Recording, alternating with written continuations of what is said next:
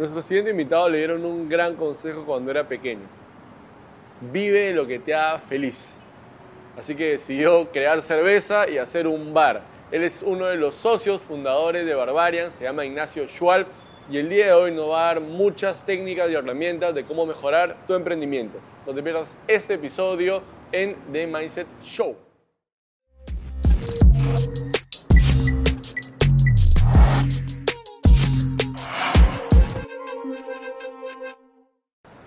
Puedes decirlo lisura, lo que quieras, es, es tal cual. ¿Sí o no, Claudia? Bienvenidos a un nuevo episodio de The Mindset Show. Estamos con Ignacio Schwalb. He memorizado mucho su nombre para poder decirlo correctamente ante cámaras. Pero él es uno de los socios fundadores de Barbarian y nos conocimos hace unos meses, años, medio año más o menos. Sí, más o menos. En la Universidad de Lima que tuvimos un conversatorio con las personas eh, de ahí, los alumnos. Entonces decidimos invitarlo acá al programa para que lo puedan conocer. Gracias por aceptar la invitación del programa. Feliz. Y para empezar, Ignacio, cuéntanos un poco eh, de tu infancia. ¿Qué tal, cómo fue tu familia, contexto, etcétera? ¿no? Eh, súper feliz. O sea, toda mi infancia ha sido súper feliz, la verdad. Este, por lo que recuerdo, yo, o sea, mis papás siempre han estado apoyando todo lo que yo hacía, ¿no? Me gustaba mucho eh, desarmar los juguetes que yo tenía y armar otras cosas. Y creo que desde ahí nace Ese la espíritu. curiosidad de hacer algo por mi cuenta, ¿no? Entonces, eh, cuando estábamos terminando la universidad, ¿Ya? me junté con un par de amigos y salió esta idea de hacer cerveza y lo comenzamos a hacer todos nosotros mismos, ¿no? Y creo que va un poco, nace el- un poco nace desde de ahí. Sí, sí, desde haber desarmado mis juguetes, armado cosas, armado legos. Y de ahí empezó el espíritu un poco de, de crear algo. Sí, definitivamente. ¿Qué número hermano eres? Soy el primero de dos. El mayor. Sí, ¿Qué tal te llevas con tu hermano menor en ese sentido? súper bien. Sí, los dos somos bastante relajados. ¿Cómo así nace la idea de hacer cerveza? O sea, entre las mil cosas que puedes inventar, ¿no? Como si era bien chelero. Claro. Ah, En verdad, un poco. Nos dijeron, haz lo que te haga feliz. Y cerveza "La chela", feliz. Nos hicimos cerveza. ¿No? Bueno, en verdad nace un poco así, ¿no? Estábamos este, con Juan Diego, que es uno de mis socios. Los dos estudiamos ingeniería industrial en la de Lima. Y ya estábamos terminando. Él justo, él justo había terminado eh, la universidad y comenzamos a, a buscar cosas para hacer, ¿no? Y dijimos, oye, sería chévere tener un bar eh, y sí, un bar que haga su propia chela, ya buenazo, pero primero hay que aprender a hacer la chela. Ya. Entonces nos metimos a internet, buscamos cómo se hacía la cerveza. Este, y- Qué loco, nunca se me hubiera ocurrido preguntarme eso. Sí, o sea, alguien la tiene que hacer. Claro. y habíamos tenido la suerte de viajar, ya sea por trabajo, por, por, este, por placer, simplemente a otros países. Yo viví un tiempo en Alemania incluso. eh, y ahí ya te das Viste cuenta. un poco eso. Claro, hay, hay muchas cervezas, no como acá que había un solo tipo de cerveza de una cervecería gigante, ¿no? Que por eso puede ser un poco que sea imposible hacer cerveza. Claro. Porque es como solo uno y tienen todos lados y es el dueño del Claro. mercado. pero al final tú, o sea, se puede hacer cerveza en tu casa. Entonces nos pusimos a investigar, nos dimos cuenta que sí se podía hacer tu, propio, tu propia cerveza en tu casa, en tu cocina y tener un producto distinto, ¿no? Y lo hicimos al comienzo por hobby, no teníamos la intención de vender esa cerveza como producto, o sea, teníamos la intención de aprender a hacerla y por ahí en algún momento hacer un bar que la venda, ¿no? Pero Y ya, ese era el sueño. Sí, pero poco a poco fuimos agarrando más cariño por, por la cerveza. Eh, nos enamoramos de este producto y comenzamos a hacerla cada vez más.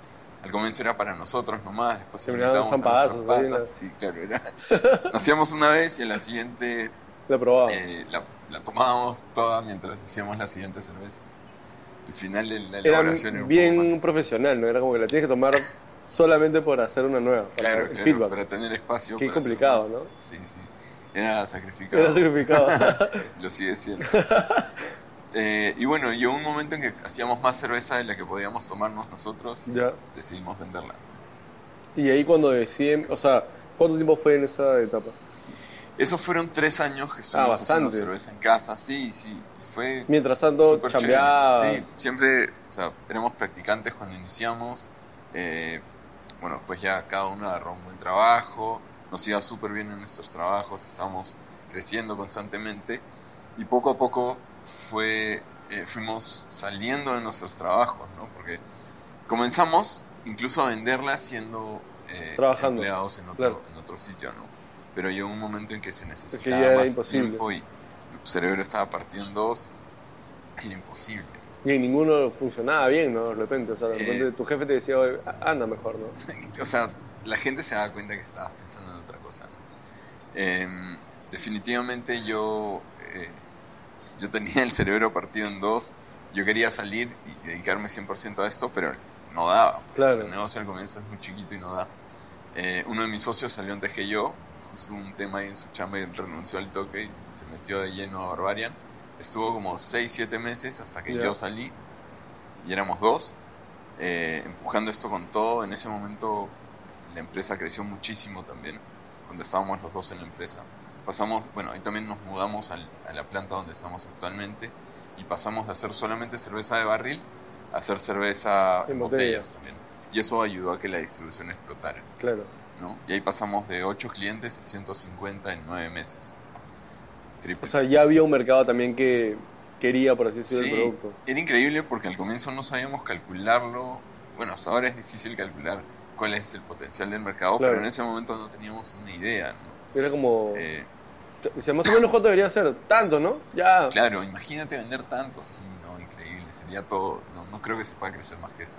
Y, y y pum, pum, Pum. pum, y, lo- y llegamos súper rápido a eso. ¿no? Eh, vi también en una entrevista, creo que te hicieron que crecían a más de a tres dígitos al año, sí, ¿no? Desde que empezaron. Es una locura, ¿no? Para un rubro, de repente que alguien ve de afuera y dice, oye, brother, es increíble. sí, en verdad sí, también comenzamos súper chiquitos. Claro, Y al comienzo crecíamos muchísimo. ¿no? El año pasado hemos crecido en facturación cerca de 80%, que sigue siendo un montón. claro. Y este año la meta es crecer 30%. Ya está Pero- más, más Sí, moderado, ya. Sí, sí, sí, es que es, es muchísimo. Ya, o sea, 30% ya. Ya es un montón, ya. bastante, ¿no? Claro. Entonces, eh, de hecho, la idea de acá a los siguientes años es seguir creciendo más o menos a un ritmo parecido. ¿Qué complicación encontraste cuando tomas la decisión de salir de tu trabajo de una paga distinta a la que de repente cuando empezaste a emprender? ¿no? ¿Cuál fue la principal, el principal temor cuando dices, pucha, ¿cómo hago? No estoy en el medio de los dos. Vamos a Este, estar muertos un poco. se cae, se cae, se cae. Estamos en una nueva locación, hemos hecho un movimiento así por unos pequeños ataques que tuvimos del enemigo, pero hemos vuelto al programa de Mindset Show y estábamos conversando, Ignacio, de cómo era este incertidumbre, miedo cuando tienes tu sueldo todos los meses, ¿no? Y de pronto decides dar un salto hacia una empresa en donde no necesariamente tienes el mismo sueldo todos los meses que te pueda permitir vivir, ¿no? ¿Cómo es esa experiencia? Eso fue bien fuerte porque salimos uno por uno, ¿no? Primero salió uno de mis socios, Diego, y estuvo como nueve meses sin cobrar sueldo.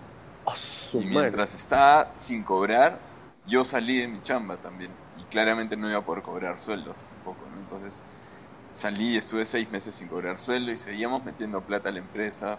Entonces, ¿Cómo hiciste en toda esa época? Tus ahorros, la gratis, la utilidad, tus vacaciones la truncas, tarjeta- todo, la tarjeta reventada. reventada, no podíamos pagar, pagábamos el mínimo de la tarjeta todos los meses. Bueno, la gente no se debe sentir tan mal cuando escuchan esas cosas, ¿no? Sí, O de repente sí, pero Es es feo y es, Es feo. estresante. Sí. O sea, cuando tú estás tan ahogado en deudas y, y ves que no viene plata y solo sale plata, ya comienzas a pensar más en supervivencia, ¿no? Como, o sea, como cuando te estás ahogando y lo único que puedes pensar es Respirar. en respirar, ¿no? No puedes pensar en claro. nada más. Yo creo que necesitas ese espacio de llegar a, un- a tierra firme y poder respirar un poco antes de seguir aventurándote, ¿no? Entonces, lo bueno es que antes de terminar de ahogarnos, eh, comenzó a, a ir bastante mejor la empresa y ya nos dio para poder pagarnos sueldos. ¿no? Y al final, si tú no te pagas sueldos, no puedes seguir con, con- con la empresa. es porque una mentira. el capitán ahí, ¿no? Claro. Y en verdad el negocio al inicio sí necesita del capitán para que pueda... siempre creo Avanzar, sí. el claro. ¿Cómo haces para dividir las funciones con el equipo, con tus socios? Eh, llegamos a un acuerdo los tres tácito, o sea, donde poco a poco nos fuimos repartiendo la chamba. A mí siempre me gustó la parte de marketing, de, de la imagen, del- de, la, de la marca, de la cerveza, hacia dónde iba dirigido, la comunicación y todo eso. Y yo me fui más por el lado de marketing, branding y todo eso, ¿no? Aparte también siempre me ha gustado, o sea, el marketing es bastante de- del día a día y sigue una línea, pero a mí me gusta bastante hacer cosas distintas, entonces yo me encargo también de los proyectos, ¿no? Ya. Los proyectos son totalmente distintos uno después del otro. Y creo que hemos ido cayendo cada uno en la parte que hace mejor. ¿no? Uno de mis socios ve bares, que es mucho manejo de gente y él tiene un buen manejo de gente, entonces él maneja un equipo de como 90 personas. Y él se encarga de contratar, ver el tiempo, Sí, todo. o sea, tenemos un equipo grande Claro. con área de recursos humanos y todo, pero sí, él, él igual está a cargo de todos ellos, ¿no? Y mi otro socio ve- es ingeniero industrial también como yo, y él ve todo lo que es planta, comercial, él ha sido gerente, eh, gerente comercial en una empresa de grupos electrógenos Ya. grande. Eh, tan- tenía un equipo grande a cargo y acá también de nuevo está viendo tanto ventas como producción, este, todo lo que implica la planta, ¿no? logística. Entonces creo que los tres nos complementamos y somos un, un equipo que suma. Qué bacán. ¿Qué sientes que ha sido el reto más importante de cambiar de chip de repente del mundo corporativo hacia emprender? Eh, poder ordenarte sin que nadie te, te diga qué hacer. ¿no? O sea, al final tú eres el que dice qué hacer a los demás. ¿no? Tú estás de capitán. Claro. ¿no? Em, Y no siempre sabes qué hacer, ¿no? O sea, no siempre sabes qué hacer. O sea, a veces tienes que confiar en lo que Claro, tú crees que es lo mejor y darle con todo y creer con todo en lo que estás haciendo y que está bien lo que estás haciendo y darle.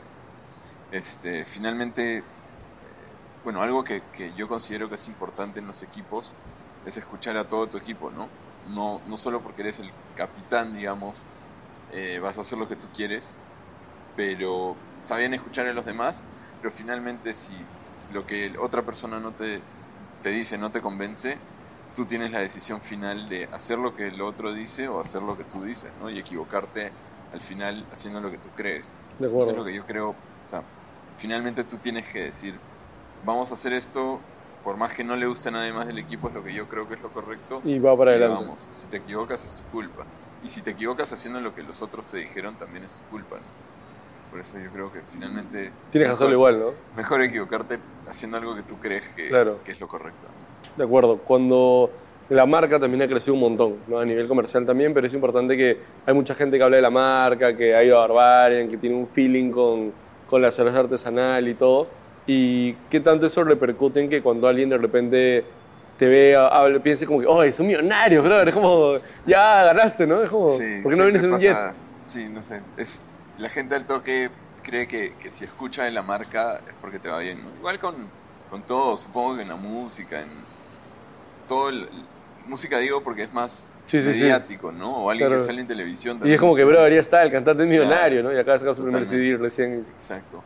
Alguien puede haber sacado una buena canción y ya creen que son millonarios. Claro. Yo creo que no es así, no es tanto así, es eh, el éxito, llegar a ser millonario es una acumulación de éxito en el tiempo. De acuerdo. De pequeños Sí, sí, sí. éxitos.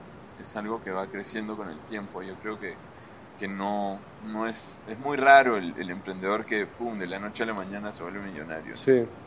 No, existe, creo. Yo he entrevistado a un montón de gente, he conversado con un montón de gente y no he encontrado. Debe ser muy poco. Es el tipo que, que desarrolló Angry Birds, no sé. Claro. Se plata, pero deben ser contados con las manos. sí, no, es como. Estuvo jugando y encontró algo, ¿no? Y salió. Claro, y le llegó, o sea, el chino este que cantaba el Gangnam Style, Claro, claro. ¿no? que seguro de la noche a la mañana hizo la canción más ¿Cómo se le ocurrió de eso, no? Vamos a poner acá un. como de, del pata. Pero es verdad, debe ser muy raro y normalmente es más largo tiempo. ¿Cuánto tiempo tiene usted con Barbarian? Ya siete años como empresa, siete años un poquito más. Y ha sido una larga, Ha un largo camino. Sí, definitivamente. Al comienzo, igual los primeros dos años de empresa ha sido súper chiquito porque, como te decía, no, no estábamos todavía 100% metidos en, en eso, Claro. teníamos otros trabajos. Y recién yo creo que cuando nos hemos cambiado, mudado a Huachipa a mediados del 2013, ¿Ya? ya esto ha comenzado a ser una empresa más sólida, con oficina. Antes todo lo hacíamos en, nuestra, en las Claro. otras chambas donde estábamos, en la casa. Perdón mi Este, jefe, no, perdón mi jefe. pero en las casas o, o ahí mismo, mientras hacíamos la chela, veíamos las cobranzas, hacíamos las facturas y todo. Eh, después ya comenzamos a tener gente que nos comenzó a ayudar, comenzamos a dividir funciones y ya tomaba más forma de empresa. ¿no? Claro. Entonces, ¿Qué cosas crees que son las principales diferencias de esa transición?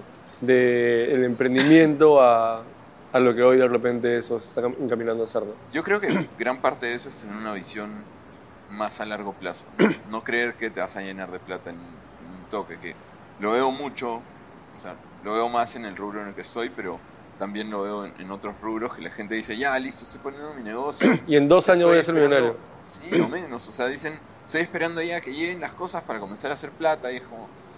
No que están así. plata, ¿no? Claro, Vas a comenzar a amortizar todo lo que estás comprando, pero hasta que hagas plata va a pasar tiempo, ¿no? de acuerdo. Entonces, yo creo que tener una visión a futuro y saber que no te vas a volver millonario de la noche a la mañana te ayuda a pensar en algo más sostenible. ¿no? De acuerdo. Hay algo que también el otro día, es un consejo, me, una vaina me aclara que el otro día entrevistan a, a Daddy Yankee, que tiene que ver con emprendimiento, ¿no? Pero el pato hablaba de, de que decía, yo me enfoco en vigencia, no en un hit. O sea, yo no quiero Claro. tener un hit, yo quiero todos los años tener, o sea, todos los años estar ahí. Y el pata tiene, pues, 15 años, por lo menos Claro. creo que, no sé ni qué música hace, pero está arriba, arriba, arriba, ¿no? Entonces creo que para el emprendedor de repente va más en el chip de vigencia, o sea, más de largo aliento que de, no, voy a comprar y voy a vender y ya está, y voy a hacer plata y de ahí voy a comprar tal y, y a volver millonario. ¿no? En el tema de cerveza artesanal lo dicen mucho, nos dicen, eh, la cerveza artesanal está de moda, ¿no? Y nosotros decimos, no es moda, es una tendencia. Esto es, Es está distinto. creciendo, claro, porque una moda es un pum, Entra y se va. Y después baja, ¿no? Entra y después, o ves una curva que, De que acuerdo. sube y después baja, pero en cerveza artesanal la curva es ascendente todo el tiempo, o sea, hasta ahora, en los siete años en los que estamos, el mercado, no hablo solo de Barbarian, sino el mercado entero está creciendo todo el tiempo, ¿no? Y si ves otros mercados como Argentina, Chile, Colombia, que son cercanos, que nos llevan 10 años por adelante, siguen creciendo, o sea, y Estados Unidos ni hablar, tiene 30 años y sigue creciendo, ya agarró el 15% del mercado, o 12% creo. Es un montón, nacional el 12% del mercado nacional. muchísimo. Es enorme. Allá, sobre todo, allá suena Claro. muchísimo. ¿no? Este, entonces, yo creo que es eso, ¿no? Es crear tendencias, crear algo que, que va a seguir creciendo en el tiempo y no que es una bomba que explota y, y después Claro. bajan. ¿Cuál es una, la visión que hoy tiene de repente la empresa que tú tienes con la ¿Tú en verdad ves eso como algo de tu vida para largo o es como una parte de varias cosas que quieres hacer en el futuro? Eh, de hecho, o sea, Barbarian para, para mí que es, es todo ahorita. O sea, es- es el- me despierto y veo Barbarian, no voy a dormir viendo Barbarian, y los sábados y domingos veo Barbarian.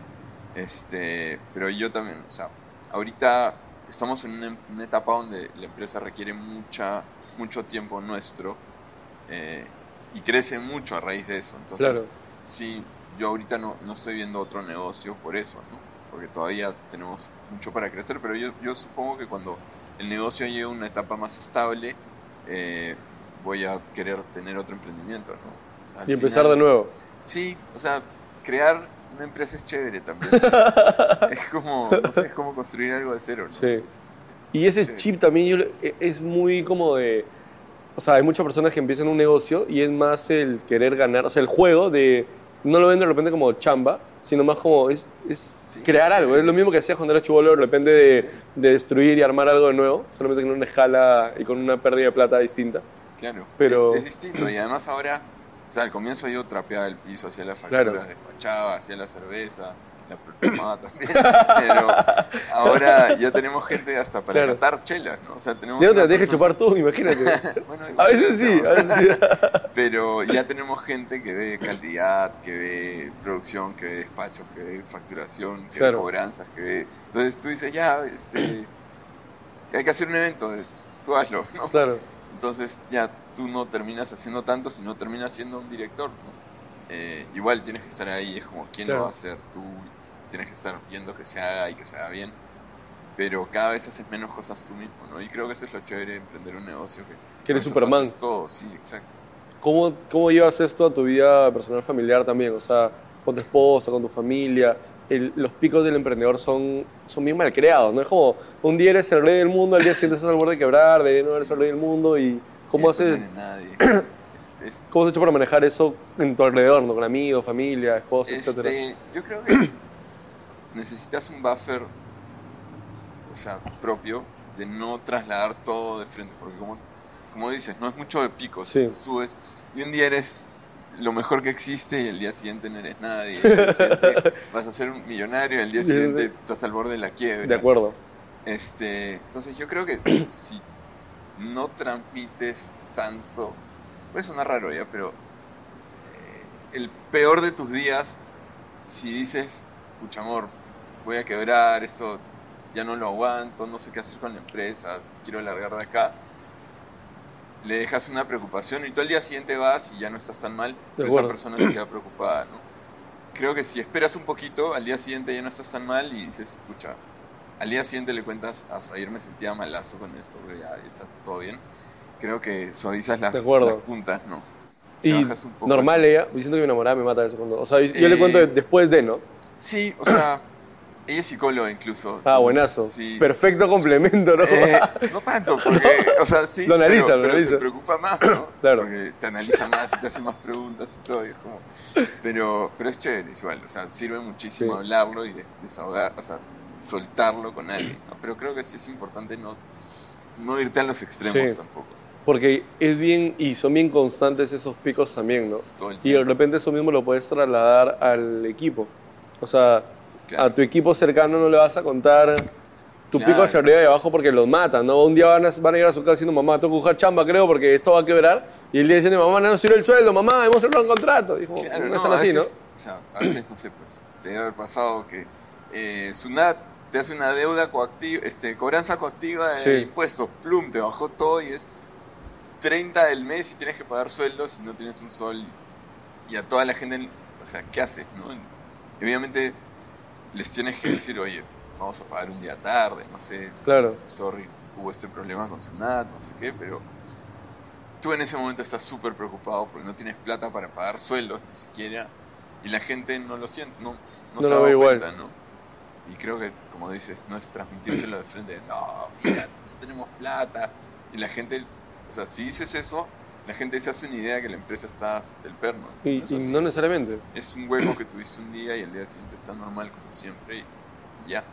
Y es complicado también saberlo transmitir para que el equipo, en ambos momentos, como te digo, ¿no? Sí. Porque de repente, como te digo, sale una noticia tuya de una entrevista en donde crecen tres dígitos al año y tienes, llegas a tu oficina, ¿no? Y tienes a seis de tus colaboradores diciendo, oye, gano muy poco. Sí, Creo que es claro. importante, ¿cómo haces también para, en esa subida, también tienes que comunicarlo? Sí, o sea, yo creo que la gente igual está bastante conectada con la marca y con, la empresa y con la salud de la empresa y sabe que nosotros no nos damos la gran vida farramos toda la plata eh, por eso también, ¿no? Nosotros creo que tenemos sueldos normales frente a, las competencias, no sé, y somos una, empresa que es chévere formar parte de, ¿no? Eh, creo que la gente valora mucho Esa cultura, cómo se siente en el día a día. Eh, totalmente. no, no todo es plata, ¿no? Al final, este, o sea, yo, yo he contratado gente que ganaba men- gana menos que lo que ganaba antes. Y, y es normal, o sea, y- y es medio fregado, pero a veces no estás buscando solo tener más plata, sino tener una vida feliz. Tú ganas plata para hacer cosas que te hagan feliz. De acuerdo. Pero si las 8 horas o 10 horas que estás al día haciendo esa plata No eres feliz, no tiene no mucho feliz, sentido, no ¿no? tiene sentido, ¿no? Porque son 10 horas al día para ser feliz, 2 horas del fin de semana. O sea, al final, ¿qué te sirve más? De acuerdo. Para ir cerrando un poco la entrevista, este, ¿qué consejo te darías si pudieras hablarle a Ignacio de, de 24 años? ¿Qué le dirías? Mándate nomás. Díselo, díselo. La vas a fregar. Igual la vas a fregar, la vas a- ¿no? Al final es mejor fregarla haciéndolo que sin hacerlo, ¿no? Yo creo que más, más cosas me arrepiento que no hice de las que, De las sí que hiciste. fregué, ¿no? Creo que eso es algo que, no sé, que una mentalidad con la que vivo todo el tiempo. O sea, que a Si partir lo de vamos a hacer, o sea, si tengo una duda, ya pues hagámoslo antes de, de arrepentirte de no haberlo hecho, ¿no? Mientras más rápido, mejor, Sí, para que funcione. y darle con todo y creer en eso, ¿no? Sea, si lo vas a hacer, tienes que creer que la vas a hacer, si no, por las puras. Porque tu equipo tampoco se la va a creer, si no. No, claro, ni tus clientes. Chévere, te agradezco un montón el tiempo que hayas tenido. Igual, a todas las personas que están viendo el programa, este, si has sido o has tomado alguna vez la cerveza Barbarian, comenta qué te parece y todo lo demás. Y anda Barbarian porque vas a pasar un buen rato y aparte toma la cerveza porque te va a gustar. Está buena. Nos vemos. Chévere, chao.